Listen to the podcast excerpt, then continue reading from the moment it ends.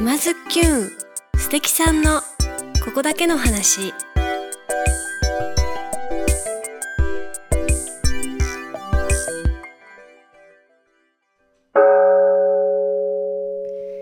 皆さんこんにちは。沼津きゅんナビゲーターのまゆかです。静岡県沼津市よりお届けしているこのポッドキャストは人生を楽しむクリエイターにリレー形式でインタビューしております。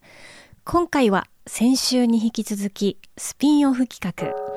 沼津市の大中寺副住職下山光純さん第2弾座談会です。仏教やデザインさらには教育の観点から人の心の在り方を考えてみようじゃないかという今回。大中寺の鐘の音とともにお楽しみください。早速どうぞ。今週も引き続き、えー、大中寺副住職下山光純さんと、えー、ナビゲーターまゆかそして今回は沼津きゅんチームも一緒に、えー、キャプテン菅沼さん。はいよろしくお願いします。はい続いて、えー、会長ラマン原さん。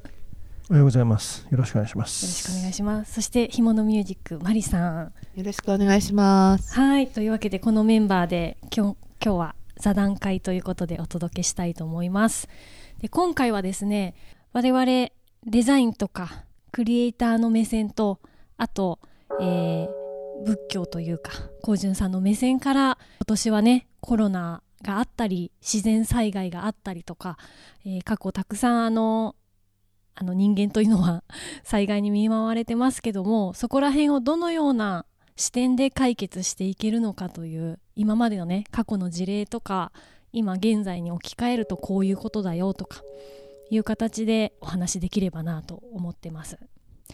で今あの新型コロナのことを考えるとですね一時期去年ですかねブームになりましたアマビエ覚えてますか？皆さん。あの妖怪ですね。疫病退散妖怪。で沼津にはですね、えー、アマビエと同じ仲間ですかね。上池姫という、えー、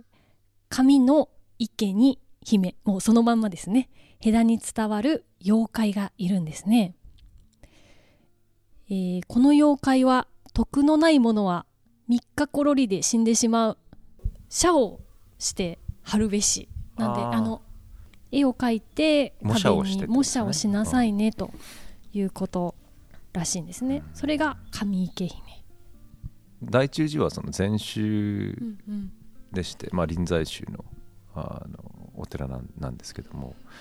あ割とあの現実的というかあまあ祈祷ももちろ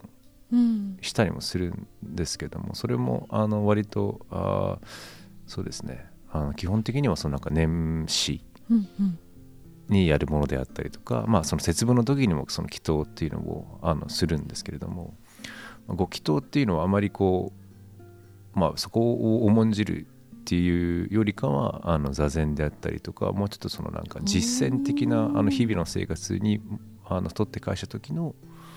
ものとして臨済宗の教えっていうのが成り立っているところがありますので、まあ、何かにすがるというよりかはまあそのいやその自分で解決ではないですけども、うんうん、あの実践的な方法でもう少しね、うんうん、えー、のアプローチを持って解決をしていくというところ、まあ、実際に何をするかに非常によるところが大きいっていうところ、あまあ、そういう宗教観があの、まあ、考え方としてある宗派ですね。うん、じゃあ今の状況よりも良くしたければ日頃の行いをまあ、その日頃の行いと言ってしまうと、まあ、まあ、まあ、でもまあ、いや、その、まあ、当然ね、その日々をどう生きるかっていうところに全て集約されてくるところがやっぱり、あの、あると思うんですけども、とか、あごま行とかっていうところではないところに、えー、まあ、その救いを求めるというか、あの解決方法を模索するっていうところがあの全的なあの方法なのかなっていうのは感じるところですね。うん、一番わかりやすい気がします。今現在に一番合ってるというか。うん、まあ、なんでそのあのあの後発の宗まあ、仏教の中では宗派でしてその鎌倉新仏教っていうふうに言われる流れのものなんですけども、まあ、当然あの密教というかね今あの高野山でしたりとか真言宗とかああのそういった宗派がもともとは大きく該当あの台頭していてしていたわけなんですけども、まあ、そこからそこで修行された方が中国に渡ってそこでその禅という方法をあの、まあ、学んで帰ってきてでそれで開いている宗派ですよね、宗あのものがあの禅宗であったり、まあ、その道元禅師の曹洞宗の宗派であったり、まあ、臨済宗でいうと、まあ、あの英才禅師というふうに言われていることが多いですけどもあそういった方々が開かれたのがあの臨済宗ですね。はい。ででなんだっけっていうところ私忘れない方がいいと思ってて、うん。であのやっぱ不安なわけですよね皆さん。うん、そう。でその不安を、えっと、何でやっぱり不安ベースでずっといると体の具合も悪くなるし心の具合も悪くなるしやっぱりいいことないわけですよ。でそれを何で解放しようするのかなっていうのがそのね宗教でみたいなものであったりとかお祈りとかマスク、うん、なんかその不安あなんだろうなんだっけねってなった時にその何に私は不安だなって思ってるのかなっていうところに目を向けるとちょっと楽になるかもしれないなって私は今思いました。何に不安になってるかをちょっと客観的に、そうそうそう。落ち着いて考える。はい、はい、となんかちょっとなんていうのかな。楽になれるというかなんかこう、いいんじゃないかなって。それってまさにそのお寺に行って説法を聞いたりあの写経をさせてもらったり座禅を組ませてもらったりっていうのがすごく、そうですね。タイミングというか。はい、そういう部分も当然あると思いますし、ちょっとあの前の回でも話したその巡礼に対するその内政っていうところが、まあ、まさにそれ。私もさっきそう思ったんですよ、ね、その今の時代の巡礼はその観光じゃなくて内政っていうなんていう自分と向き合うってことですよね。そうですはい。昔の時間の流れってきっともっと今よりゆったりしてるんで、うん、そういう広い場所をずっとこう自問自答しながら歩いて、こう何日もかけて巡るっていうことができたのかなっていう。まあそれをまあそのもちろんねやっぱりそれって何日もかけて巡るにはやっぱりそのお金が当然必要だったでしょうしあのその時間的猶予を、まあ、当然やっぱりお金で買っていた部分も当然あると思うんですけれども、まあ、とはいえやっぱり今よりはよっぽど柔軟な対応がやっぱりできたのではないかなっていうのはね思いますけどね。昔のその巡礼と観光が同義なところが巡礼とそのなんか内政っていうふうにもあのおっしゃってましたけど多分そのなんか私としてはなんかその3つがなんかほぼ同意義な言葉になり得るのかなのが巡礼であり観光でありそれは転じてみれば内政であるっていう。だから別にそれは3つ言葉としては切り離れてるけれどもそれはあの取って返してみればもうやってること全部同じなんじゃないのかなみたいな、まあ、同じところからそういったところに導けるのではないのかなっていうような気はしてますけどね。それは言えてる。うん。やっぱりこう観光ってなんか夕日を見ただけでそうそう、ね、なんかこう涙が出るとか。そうそう。大中寺の落ち葉を見ただけで涙が出るとか。なんかそういう、うん、絶対ありますもんねあると思います、うん、ちょっとね旅行行って温泉入って帰ってくるだけでめっちゃ明日から頑張ろうみたいな、うん、気になりますよね。疲れるんですけど、そうそうまた疲れた。よし次はどこどこ行こうみたいな。そうか。そういうことだったのかもしれないですよね。うん。まあなんかその単純にその温泉入って帰るだけだとそれはもうほぼほぼ観光なんですけど内政入ってないじゃんそこで自分を見つめてもないし、いやいやまず温泉温泉入りながらでもね当然そのあのできることはあると思うんですけど。かっこいいんだけど。まあ自分のことを考えてそっかそっか。振り返りをね、どこかどこかのちょっとしたとこに振り返りを入れたら。直島のあのアートサイトの、うん、あえっとねベネッセのあの、まあ、直島のアートサイトなんですけど、はい、そこのあのブログの寄稿文にそういうことが書いてありまして結局そのあの近代的なその観光っていう側面っていうのはそのやっぱり日本が近代化するにあたりやっぱりその時間がない、うん、そのどこに行くにもこうやっぱり利便性というか速さを求め当然在来線から新幹線ができるわけですよね、うん、そうするとどこまでも割とまあその路線上だったら日帰りで行けるとか1日でもう今まで何時間もかかっていた、まあ、歩歩けば数、ね、1週間それこそかかっていたところを1日で行けるみたいなことが可能になってしまったがゆえに、あの効率を求めていくと。なんかそうするとやっぱりそのあの内政というよりかは単純に温泉に入ってとか楽しい。そのそれをやってすぐ帰るみたいな、ね、やっぱりそういうもうなんかあのほぼほぼあのなんていうんですかね。あのもう産業としての観光になってきてしまっている部分。っていうのがやっぱりあの台頭してきたっていうものはそこにもやっぱり書いてありまして。やっぱりそれと比較してのその内政であったりとかやっぱりそのある程度やっぱりその時間をかけていくというか、まあ、自分の足であそこまでたどり着く。その例えばなんかあの、ね、旅行先に行ってもレンタサイクルもないしタクシーはないし、ロープウェイがなければそこまで例えば山の上だったら半日かけて歩いていかなければいけないかもしれない。でそれ歩いて行った時にあの感じるものっていうのは絶対にこの車で行ったりとかロープウェイとかで行った時とまた全く見える景色が違うと思うんですよね。そこで何を感じるかっていうところをもう一度取って返してやっぱり見て内省してみるみたいな、あのやっぱりなんかそういった贅沢な時間をかけた観光がやっぱり今今一度なんかこう見直されるべき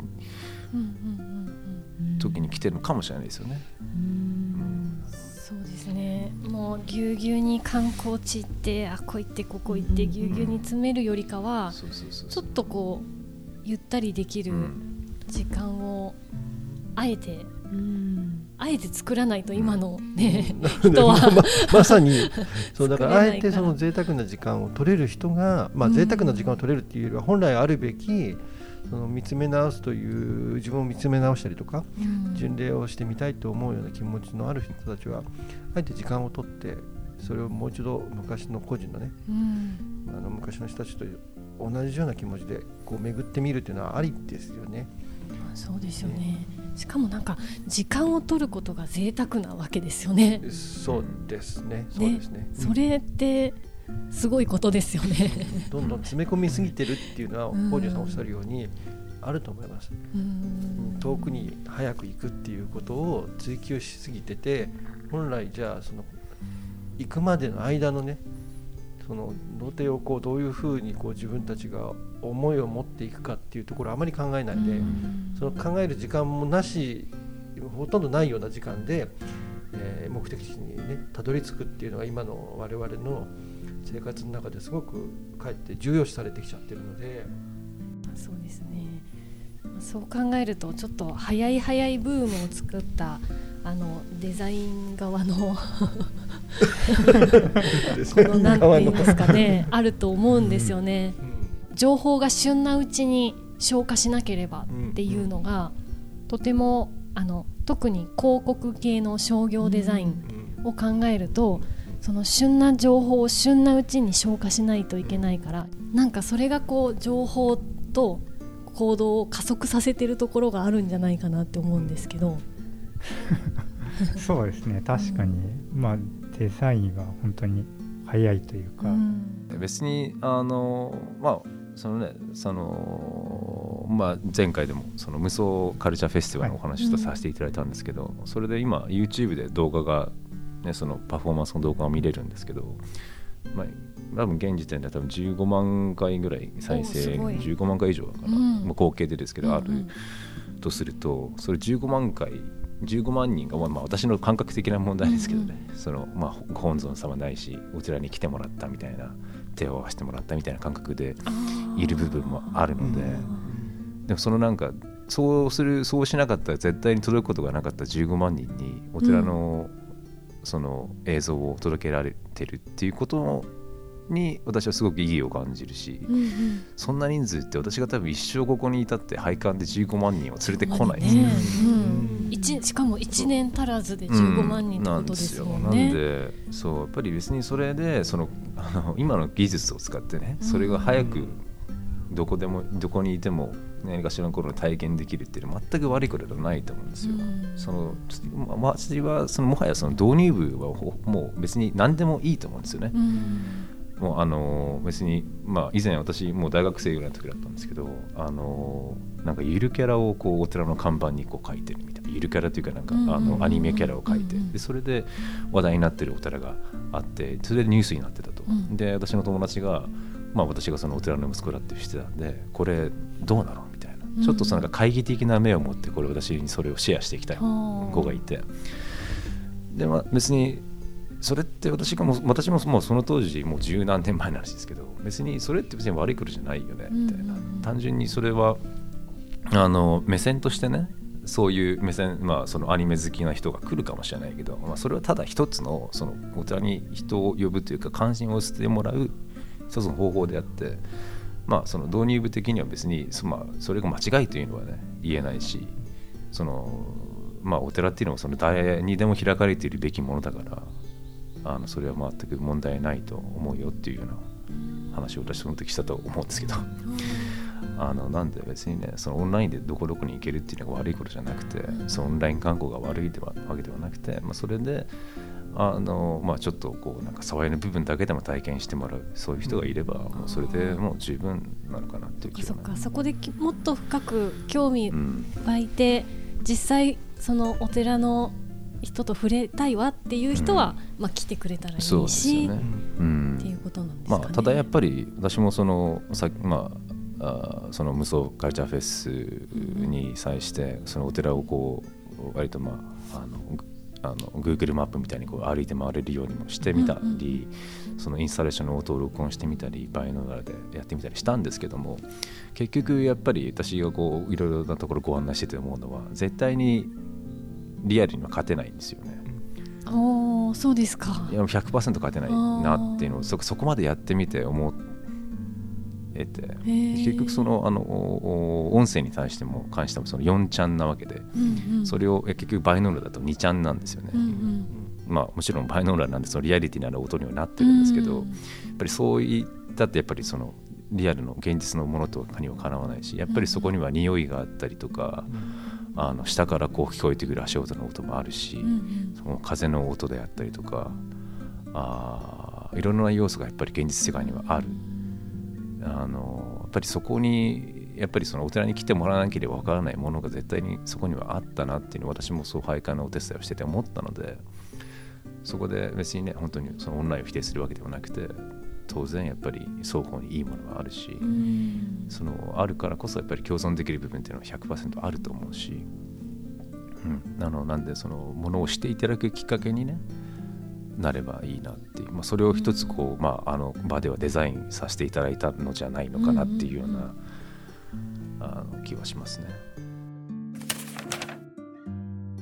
双方の魅力は確かにありますしそれを全部受け止めることができるという工場さんも またなんか新しいなと私からしたら思いますね。うん、まあね新しい新しい なんか普通ねなんかこう懐疑的な部分出てくると思うんですよね。デザイナーとはまたちょっと全然違うのかもしれないですけど伝統的なことをやってる人になればなるほどちょっとね新しいところにあの受け入れられないっていうのを私的にはお仕事とかしてても多いなっていうのであの苦労する部分もあるんですけどなんかこうじゅんさんにはそういうところが一切ないというか。いやまあそう あの別にそうですね。なんか私も別にそのなんかそういうあの隔てっていうのをまあその作らないようにしようっていうふうに思ってる節もまあ確かにありますけど、まあ、ただ別にそのあの仏教的な観点からしてみたらその、まあ、いわゆるその対象である、まあ、いわゆるそのねデザイン的な話をすればターゲット層は生きてる人全部ですから。プラス今までお亡くなりになった人も含めて過去現在未来の人全部なので別にそれに対して分け隔てがあるわけないじゃないですか。いい話いただいちゃいましたそういう発想ですか、すごいですね。ちょっとびっくり、まあ、でも確かにそうですよね。その通りだ、うん、その通り。我々は常にターゲットだなんだ言うからそういう風な発想そうターゲットを絞ろうっていう方向に僕らは逆に絞っていっちゃうけど。どんどん絞ってこうっていうもんね、まあ出たのはだって過去未来現在ですから、うん、まあ、でも単純にそのねあのその伝統的なことをやってるとその自然的にあのなんかそういうことに興味がある人とか、まあ、なんとなくこう年配の人の興味あるのかなみたいな話に、まあ、当然ねお寺に来る法人に来てくださる方っていうのは年配の方が多かったりするんですけど、まあ、ただ別にそれその伝統にに伝統っていうのはその伝統になるゆえんがあったわけで、別にそれが最初に出た時にはターゲット層は若い人だったかもしれないじゃないですか。それだけ長いことこう存在してくることができたから伝統になり得たわけで別にそれに対してそのターゲットがどうのこうのとかその考え考えられてやられてきたことではないと思うしその本来の伝統を取って返してみればそれって別に多分全員のものだと思うんですよね。そうだから別にそこまでね例えばあのお寺に来る人はこういう人じゃなければいけないなんて絶対ないですし、ね、来ちゃいけない人なんていないんですもんね。なんで、うん、そのコロナ禍の前にはねなんかそのコスプレのキャラクターを、まあ、その一つのキャラクターになってお寺で撮影したい。あのなんかそのそのキャラクターがそのお寺で住んでるっていう設定だっていういうふうな話をあの、まあ、そういうあのお話が来まして「ああ分かりました」って言ってね。だからそれもあの例えば本当にこの歴史等々を理解してくれた上でやっていただけるんだったらもうそれで十分ですしそしたらもう全面的にもう全部お寺のもの全部使ってくれって言ってまあそのなかなかその移動しなければいけないこともあってまだそれ実現してないんですけど。うんそうなんで別にねそこでこういやちょっとコスプレだからみたいな、うん、いやなんかそれはなんか単純にこうなんかお寺のことをその理解してなかったら確かにちょっとそれは問題かもしれないですけど、うん、理解していただいた上でその方たちなりのこの表現方法でねやってくれるんであれば、それはもちろん問題ないなっていう。別にその本当に対する表現方法っていうのはその変わりゆくものですからね。と思ってねまあ当然受け入れたいなっていうところもありますし。私はあれかなデザインのことを考えすぎて頭が凝り固まってたのかもしれない。いやあのマユカさんばかりじゃなくておそらくデザイナーという人たちはすごくこう、うん、凝り固まってきてるというのか、うん、かえって視野が視野を広く持とうって言ってたけど自分たちが視野を狭めていってるような。うん、そこにこう何かしらを見出そうと思いすぎてたのかもしれないですね。そうですね。デザイナーたるもの視野を広くしなければと思いながらもすごい、ね、ターゲットだなんだで狭める世界を作ってたのかもしれないですね自分たちで。なのでもしかしたらというか今の話デザイナーこそが あの説法を聞きに行くべきかなって。そうそうデザインそう。そう。今のコージュさんのそのねあのまさにそのデザイン業界的な話でのターゲット層はみたいな切り口ってちょっと衝撃的で、うん、まあなんかすごいあのそこはもう。僕らがこう普段考えているところを実はこう実際に本当にちゃんと考えていたのかなってとここう指摘されているような言い回しだったのでちょっと目から鱗のような感じしましたね。でもあのそうですその話の延長線上だと思うんですけどそのターゲットっていうともうもはや多分それはもうあの最もたるところからそのずれてるような気がするんですよね。いやもちろんその商品を売る金銭的な売買をするっていうところに関してみたらもちろんその A の商品より B 社の商品を買ってほしいみたいなね、うん、それに対してもっといいデザインをするみたいなところがあると思うんですけども、うん、あの私最近こう、まあ、いつも読んでるお経なんですけどもあの自ら仏に帰依したてまする。自分から仏様に礼拝、まあ、拝むとか、うん、あの祈りを捧げるで自分から自らあのまあ仏法僧あの、まあ、仏様の教えに対して、えー、そのあ祈りを捧げますとか、あ信心を持って接する。自らあの、えー、そうですよね。お坊さんとかに対して、そのまあその仏法僧に帰依しているあの実践している人に対してあの信心を寄せますっていうようなことを言ってるお経があるんですけどもそれが初めが全部自らなんですよ。そのターゲット層っていうふうにすると何々をさせるわけじゃないですか。その通り。興味を寄せさせるわけで、それがあのなんかまあ別にそれはね宗教的な話とそのいわゆる非常にこう資本主義主義的な話の中でだいぶ乖離がある考え方としてもともとあることだと思うんですけども自分から進んでこうしたい。自分からその信心が湧き出てくるような何かである、えー、そこの違いなのかなっていう気もするんですよね。別にそのターゲットとしているっていうよりかは全てに対してそもそもあのオープンである。その